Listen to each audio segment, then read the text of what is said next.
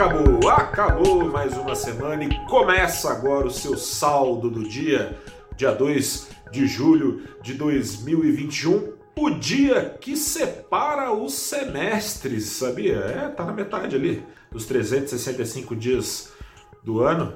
Tá no meio ali, o dia 2 de julho de 2021, sexta-feira, nessa semana, o Ibovespa, o dólar, a curva de juros, o mercado como um todo passou por uma semana nervosa, né? Desde a sexta-feira passada, segue entalada na garganta do investidor a reforma tributária proposta pelo ministro Paulo Guedes. É a tributação de dividendos que está engasgada, é o fim dos juros sobre capital próprio que está engasgado, pode onerar ainda mais as empresas, ou seja, onera investidor de um lado pagando 20% de dividendos, até aí tá tudo certo, né? Porque iguala o Brasil a, ao que é feito no mundo todo. Por outro lado, tira, continua pondo peso sobre as empresas que hoje abatem impostos quando distribuem juros de capital próprio, né? Registra lá no resultado financeiro como despesa, ou seja, não fica elas por elas, Parece ter um viés arrecadatório essa reforma tributária pretendida e alegadamente feita para simplificar impostos. Fora isso, tem a CPI, né, que ontem fez preço pra caramba na quinta-feira, afundou o Ibovespa em 1%, fez o dólar disparar quase 1,5% na quinta-feira. Comissão que está mais para confusão parlamentar de inquérito, ninguém entendeu o que, que aconteceu naquela quinta-feira. Apareceu o PM que antes acusava o governo, agora acusando o deputado que também acusava o governo. Falou do celular que não sei o que, inquérito, papapá, celular apreendido, vamos ver o que vai acontecer. Ao fim e ao cabo, o mercado não gosta de incerteza, essa máxima de quem acompanha o noticiário de finanças, essa máxima é mais velha que andar para frente, né? não gosta de incerteza, buscando proteção então os investidores, o que resultou numa alta. O dólar ainda subiu hoje mais um tiquito, 0,2%, uma alta acumulada no preço do dólar, que foi aos R$ 5,05 centavos, voltando, portanto, a habitar a faixa dos R$ reais, a qual tinha descido pela primeira vez em um pouco mais de um ano no mês de junho. Abril, julho, já ontem tinha subido é, para cima. Subido para cima é ótimo, né? Tinha ultrapassado a barreira psicológica aí dos cinco reais. Continua neste segundo dia de julho neste patamar. E o Ibovespa? O Ibovespa, meu filho, minha filha, meu amigo, minha amiga, o Ibovespa disparou. Tô te falando que tá esse azedume, como é que pode o Ibovespa disparar? Acontece que ele apanhava até ontem, até ontem. As bolsas de Nova York ontem com o sexto recorde consecutivo pelo índice S&P 500, que reflete o desempenho das 500 ações mais relevantes de Nova York. Ontem era o sexto recorde e o Ibovespa afundava. Abriu o dia com perdas de mais de 1% acumuladas na semana. Porém, todavia, contudo, as empresas brasileiras apesar de todos esses ruídos e outros tantos, proximidade de eleições, presidente Jair Bolsonaro caindo na sua popularidade e o mercado preocupado com isso, não pelo presidente Jair Bolsonaro, mas por aquilo que ele pode vir a fazer para tentar melhorar nas pesquisas, para tentar se segurar nas cadeiras de presidente, que, que ele pode fazer? O que o mercado teme é que o presidente gaste mais, sente o pé no acelerador de gastos. Ele já vinha falando isso antes dessas últimas denúncias mais recentes que você. Bom, se você não está não foi morar em Marte nesses últimos dias, está sabendo, né? Tem o caso da, da, da, esse caso todo enroscado que eu te falei agora, do PM que falou aquilo, que falou aquilo, que falou aquilo outro. Tem o caso também da, da denúncia da corrupção para compras da vacina indiana. Presidente Bolsonaro, o mercado teme que acentue a pressão por mais gastos, algo que ele já vinha fazendo antes das denúncias, a exemplo da. E foi ele que falou, não sou eu que estou dizendo, ele quer aumentar em 50% o Bolsa Família. O mesmo Bolsonaro que, quando deputado, falou que Bolsa Família só servia para comprar voto.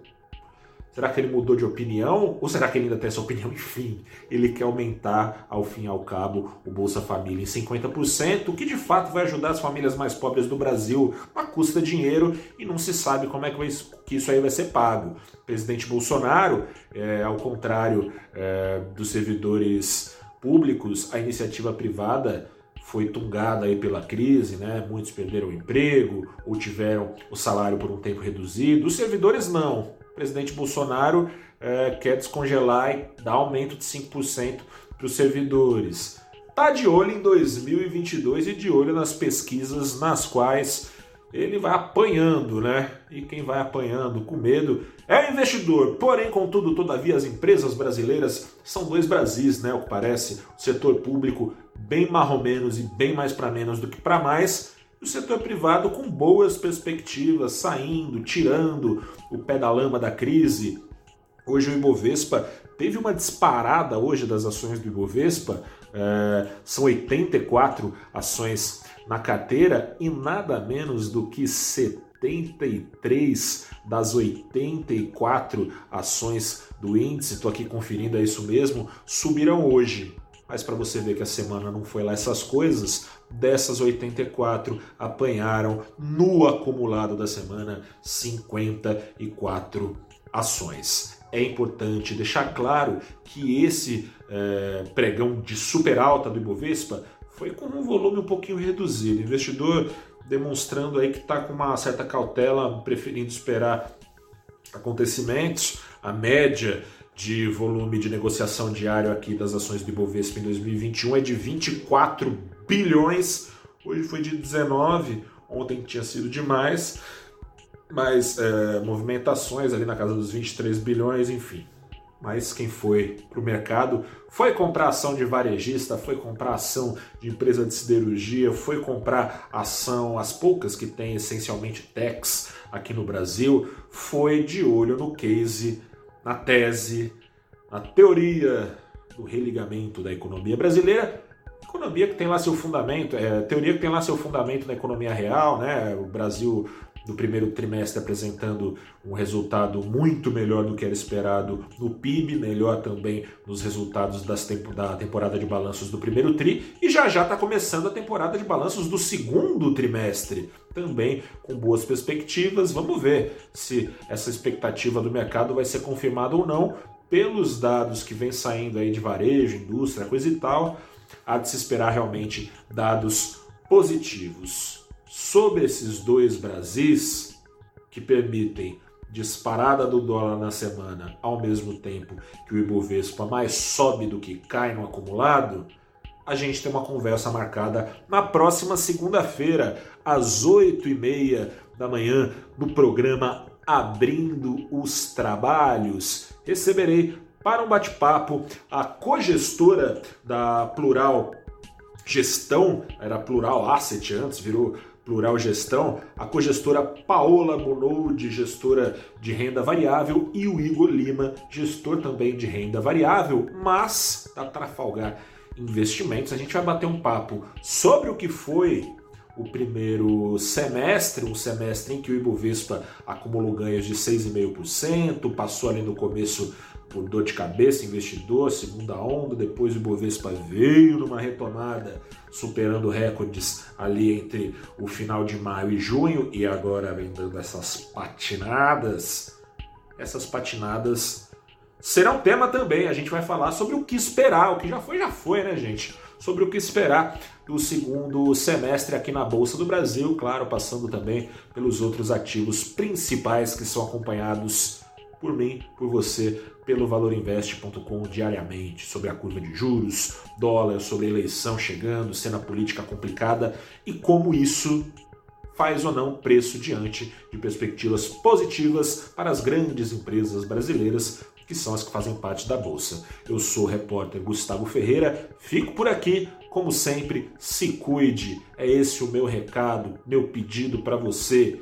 Cuide de você, cuide de quem está do seu lado, de quem você convive, Não tomou vacina ainda e já pode tomar? Vai tomar, não esquece da segunda dose. Tá chegando a minha vez. Fim do mês tô lá. Grande abraço para você. Conversamos na próxima segunda-feira. Eu sou Gustavo Ferreira, repórter do Valor Invest. Tchau.